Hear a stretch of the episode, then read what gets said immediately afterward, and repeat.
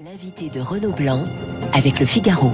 Bonjour Michel Onfray. Bonjour. Philosophe, euh, auteur d'autodafé, l'art de détruire les livres aux presses de la cité. Vous venez d'écouter euh, le billet de Guillaume Tabar sur euh, la primaire des écologistes. L'écologie, je sais que ça vous intéresse beaucoup même. Vous avez consacré un numéro hein, de, de, Front Populaire à, à, à ce thème. Ce qui vous intéresse beaucoup moins, ce sont les représentants de l'écologie française. Oui, je dirais c'est l'écologie de, de politicarde presque. C'est la variable d'ajustement de la gauche en, temps normal. Moi, l'écologie m'intéresse parce que euh, il y a la nature, mais il y a aussi le cosmos, c'est-à-dire il y a la place de la nature dans le cosmos, et, et c'est nettement plus intéressant qu'une écologie euh, urbaine euh, qui ignore la plupart du temps la ruralité, qui a d'ailleurs un peu du mépris pour les pour la ruralité. Euh, donc, on voit bien que avec toutes tous ces tiraillements, d'abord l'écologie n'est pas n'est pas unie, n'est pas unique non plus. On peut tout dire et le contraire de tout. On peut avoir des des gens qui défendraient pour le coup le nucléaire en disant que il n'est pas carboné, et puis d'autres qui diront que c'est l'abomination de la désolation. Enfin, moi, je, je, je, regarde ça avec amusement depuis très longtemps, et, et je préfère avoir un, un, souci du de la nature, de la place de la nature dans le cosmos, que de me demander si euh, le pot catalytique est la vérité de l'avenir. L'écologie euh, forcément à gauche avec euh, avec les Verts. Est-ce que est-ce que est-ce que ça vous semble euh, effectivement à la base philosophiquement le cas où l'écologie n'est ni de droite ni de gauche pour vous? À la base, elle est même plutôt d'extrême droite. C'est-à-dire, on oublie que Louis Dumont, par exemple, a eu un, passé euh, qu'on dira vichiste pour rester pour rester dans les cordes, parce qu'effectivement, il y avait une option tra traditionnaliste et conservatrice dans, dans l'écologie. On était contre la modernité, on était contre les machines, on était contre euh, le monde comme il va et comme il avance très vite et qui détruit les campagnes, la ruralité. Donc, il fallait absolument préserver. C'est par la suite qu'il y a eu une espèce de préemption de, la gauche sur ces idées-là, et puis des urbains. On voit aujourd'hui que ce sont des gens plutôt cultivés, qui habitent dans les villes, qui ont un, euh, un, souci un peu narcissique. Il faut faire attention à sa vie, à sa santé, à son corps, à la planète, à ceci, à cela. Enfin bon. Euh, C'est pourtant si dans le dans le pardonnez-moi de vous couper, mais dans le magazine Challenge, on voit que le dérèglement climatique est la première préoccupation, la première inquiétude des Français. Oui, moi je suis en train de travailler sur sur la préhistoire, sur l'art préhistorique, ça m'intéresse beaucoup ces temps-ci, et euh, je disais des choses extrêmement intéressantes sur les glaciations à l'époque euh, à l'époque de la préhistoire. Il y a 15 000 personnes à peu près dans la France entière à l'époque, donc euh, on peut pas imaginer que la glaciation, la glaciation, par exemple, soit à mettre en relation avec ce que les hommes font, pas en faisant quoi que ce soit que vous allez euh, transformer euh, le, territoire en iceberg, par exemple.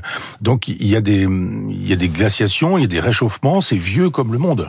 Mais c'est vieux comme le monde. Il suffit de faire de la géologie aujourd'hui et pas du tout de l'idéologie comme font les écologistes pour pour s'apercevoir qu'effectivement il y a des tremblements de la planète sur son axe. C'est ainsi, c'est pas moi qui invente ces choses-là. Et dans ces tremblements-là, il y a une possibilité de d'augmenter euh, les températures ou de réduire les températures. Et puis aujourd'hui, la physique quantique nous montre que nous sommes des plurivers et que notre univers est en interaction avec d'autres univers. Ça, c'est une écologie qui m'intéresse beaucoup plus que ces gens qui, dans la logique punitive, nous disent a un réchauffement climatique, c'est de votre faute vous mangez, vous mangez mal, vous consommez trop, vous ceci, vous cela, en ne touchant pas l'essentiel. Bien sûr, parce que la trace carbone sur le téléphone portable ou sur l'ordinateur, personne personne n'estime que ce soit problématique. Ou faire des enfants. On continue à dire faites des enfants, alors que les traces carbone des enfants, c'est quand même important. Donc on voit bien qu'il y a une espèce de posture idéologique chez les écologistes et qu'ils se servent de la nature plus qu'ils ne la servent. Voilà, la question démographique vous intéresse aussi, Michel Onfray. Alors vous avez parlé de glaciation, on va se réchauffer, on va partir pour Marseille, où Emmanuel Macron est en visite pour, pour trois jours. Discours de près de deux heures hier au, au au Faro. Euh, vous avez retenu quelque chose de particulier dans ces annonces? 1 milliard 500 millions d'aides à la ville de Marseille qui en a besoin mais tout le monde en a besoin. C'est-à-dire que je vous emmène dans mon village natal à Chambois et, et ce sont pas des gens qui vont mettre le feu aux voitures, ce sont pas des gens qui vont tirer sur sur des gens avec des fusils de chasse. Euh, donc on les entend pas, mais il y a une souffrance en France et pas seulement à Marseille. Euh, je trouve ça assez obscène ce que fait ce que fait Macron euh, trois jours devant les caméras de télévision. Et on a l'impression qu'il travaille pour pour les chaînes d'infos euh, alors qu'il ferait mieux de d'être de, de, de, dans son bureau et puis de travailler. Mais à chaque déplacement d'Emmanuel Macron, on va dire finalement il est en campagne aussi, Michel Onfray. Il est en campagne depuis cinq ans. Je vous rappelle que ces gens-là, quand ils sont élus, ils ont de toute façon une cellule qui travaille à leur réélection et, au quotidien. Donc oui, il est en campagne en permanence, lui encore, il se sert, euh, il se sert de Marseille et il ne sert pas Marseille. Et puis c'est pas en donnant de l'argent qu'on change les choses. Qu'est-ce que vous allez faire quand vous allez donner des milliards à Marseille? D'un seul coup, les checkpoints vont disparaître? D'un seul coup, euh, les gens qui gagnent des fortunes en devenant euh, trafiquants, ils vont devenir, je sais pas quoi, garde-barrière ou ils vont passer, ils vont faire des études pour devenir prof d'éducation civique dans un collège. Enfin, on rêve. La question de, évidemment, de la drogue, euh, des trafiquants, du cannabis fait débat. Est-ce que pour vous, il faudrait qu'il y ait un débat sur euh, la légalisation ou non euh, des drogues douces, dites douces? Je voudrais qu'on ait un peu de perspective, qu'on prenne un peu de hauteur, parce que là, on est sur sur les, les, les, distributeurs, sur les dealers, mais on, on, ne pose pas la question des producteurs et des usagers. C'est ça qui m'intéresse, moi, en amont et en aval. On se dit, mais il y a des pays producteurs de drogue, on les connaît. On sait très bien que le Maroc, l'Afghanistan, par exemple, est un grand pays producteur de, drogue. Qu'est-ce qu'on fait avec euh, ces champs-là qui sont euh, facilement repérables, avec, euh, avec des, des, soit des drones ou soit des satellites aujourd'hui? On sait bien où ça se trouve. Pourquoi on laisse faire? Pourquoi on, entretient de bonnes relations avec le roi du Maroc en estimant que ça ne pose aucun problème? Et puis à l'autre extrémité, on se dit, bon d'accord, les dealers, c'est pas bien, etc. Mais les consommateurs, il y a plein de tout, tout, le showbiz qui nous fait savoir que finalement ils fument des pétards, qu'ils prennent pas que le showbiz qui fume des pétards, parce que la consommation de, de drogue douce en France est de plusieurs millions de personnes. Oui, mais moi je mets le doigt sur ce, sur ça. C'est-à-dire que euh, à la télévision ou dans les médias, ça ne pose aucun problème de dire que on s'est fait un pétard, que on s'est fait une ligne de coke, ce genre de choses. Et là, il y a aucun problème non plus. Donc je veux bien moi qu'on attire l'attention sur les sur les dealers, mais j'aimerais qu'on attire l'attention sur euh, les pays producteurs, sur euh, l'argent qui, qui, qui est généré par tout ça, et puis sur euh, cette espèce de banalisation de, la drogue qui fait que, bah, évidemment que vous avez des consommateurs puisque vous avez des producteurs. Je reviens à Emmanuel Macron. On est pratiquement, et je, quitte un petit peu Marseille, on est pratiquement à 50 millions de, de primo-vaccinés en France.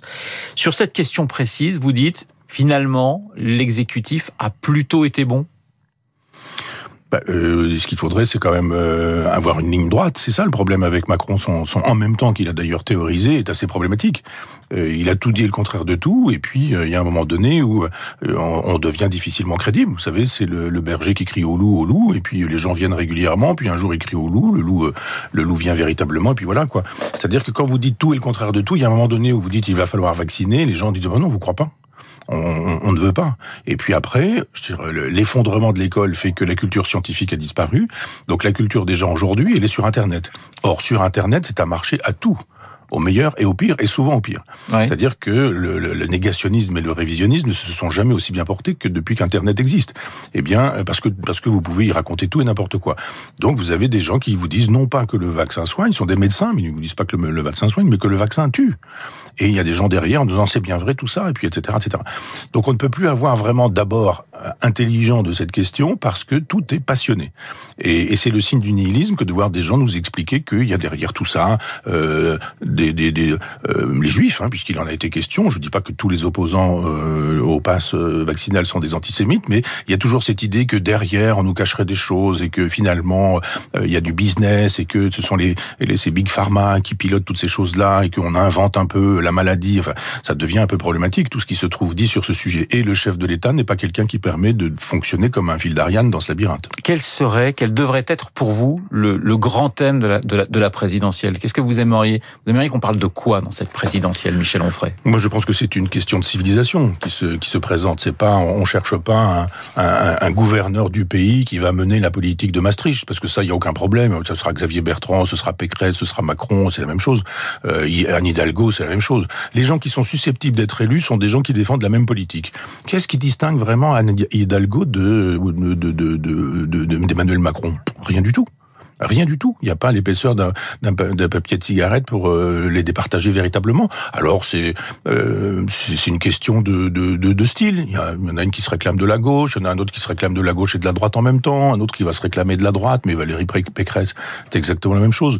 Donc, la civilisation, pour vous, la question de la civilisation, parce que c'est toujours au cœur d'à peu près des derniers livres hein, que vous avez vous avez écrit avec la fin de la, civilisation, c'est ce que vous aimeriez qu'on aborde véritablement euh, au mois d'avril, enfin mars-avril prochain. Quelle France veut-on pour pour les 100 ans à venir C'est ça la question. 100 ans à venir, oui. Vous voyez loin Michel Onfray. Non, c'est des gens qui voient court quand ils pensent que c'est 5 ans la limite de l'histoire de France. Euh, si on veut que, que, que l'identité de la France persiste, que la France existe encore dans, dans, en Europe et qu'éventuellement l'Europe puisse encore exister dans le monde, alors que vous avez des gens qui, eux, ont compris tout ça. Je parle des Chinois, je parle des Turcs, je parle des Russes, euh, au moins pour cela. Et je parle également d'une espèce de communauté musulmane qui fait de la politique, que ce soit en Iran ou que ce soit en, Algérie ou que ce soit aujourd'hui en Afghanistan. Ces gens-là ont des projets de civilisation. Nous, nous n'en avons plus. Justement, vous parliez de, de l'Afghanistan. Hier, je recevais à votre place Hubert Védrine, l'ancien ministre des Affaires étrangères, qui déclarait que l'Afghanistan est le tombeau du droit d'ingérence. C'est aussi votre analyse? Moi, j'aime beaucoup euh, Hubert Védrine. Je trouve que son dictionnaire de géostratégie est un très beau livre. Et puis, c'est un homme, euh, un homme de qualité, c'est un homme intelligent, et, et, je trouve qu'il dit des choses ces temps-ci qu'il ne disait pas quand il était aux affaires. Enfin, c'est un peu normal. Mais oui, il a raison. Bien sûr que le, le, le droit d'ingérence, moi, j'ai toujours été contre le droit d'ingérence. C'est facile à comprendre pour les gens. Euh, chez vous, c'est vous qui faites la loi. Et si quelqu'un arrive de, du palier d'à côté en disant mais c'est moi qui vais décider de l'heure où vous allez vous lever, vous coucher, ce que vous allez manger, euh, où va être votre chambre, il va me falloir me, me, transformer ça. Vous allez dormir dans la cuisine et puis vous allez faire à manger dans votre chambre. Vous allez dire mais attendez de quoi vous vous occupez? Moi, je suis souverainiste pour tous les pays. C'est-à-dire que je pense que chaque pays doit pouvoir décider de ce qu'il a l'intention de faire. Pourquoi est-ce qu'on intervient en Afghanistan et pas en Corée, par exemple? Je suis étonné que M. Kouchner, euh, par exemple, ou Bernard-Henri Lévy n'aient pas le désir d'intervenir euh, en Corée, où les droits de l'homme sont bafoués, ou en Chine, où les droits de l'homme sont, bafoués.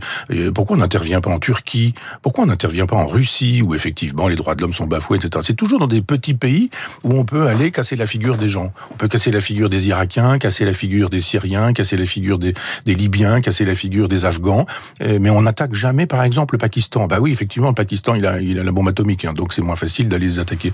Le droit d'ingérence, c'est le cache-sexe du colonialisme aujourd'hui. Les 500 000 Afghans, hein, selon le chiffre des, des, de l'ONU, qui souhaitent fuir le régime des talibans, qu'est-ce qu'on doit faire? Qu'est-ce qu'on peut faire, Michel Onfray? Bah, vous savez, ce sont des gens qui ont rendu possible l'occupation, souvent sont des gens dont, dont, dont on dit euh, ils nous ont aidés. Mais qu'est-ce que ça veut dire ils nous ont aidés? Comparaison n'est pas raison, mais je veux dire qu'à chaque fois qu'il y a eu euh, occupation puis libération, il y a eu épuration. C'est comme ça que ça s'est passé.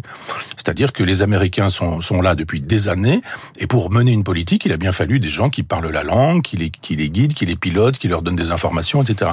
Donc ce sont des gens qui sont les ennemis du régime en place actuellement. Alors évidemment, nous on a toujours ce truc du mais regardez euh, le statut des femmes, le statut des femmes et, le statut pas des le nier, je ne le nie pas, mais reparlons de la Corée. C'est quand même le Moyen Âge, et encore, je pense que j'insulte le Moyen Âge. Mais moi, je n'ai pas à décider de ce que doit ouais. être la, pays, de la, la politique de, de l'Afghanistan.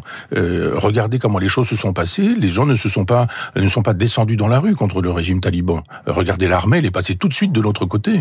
Euh, donc, euh, euh, moi, je ne juge pas moralement quand je fais de la politique. Je, je, je juge politiquement. Je juge en souverainiste en disant que euh, c'est ce que dit Mélenchon quand il dit mais l'Afghanistan appartient aux Afghans, le Mali appartient aux Maliens. On aimerait qu'il puisse dire aussi que la France appartient aux Français, mais enfin, c'est un peu trop compliqué pour lui.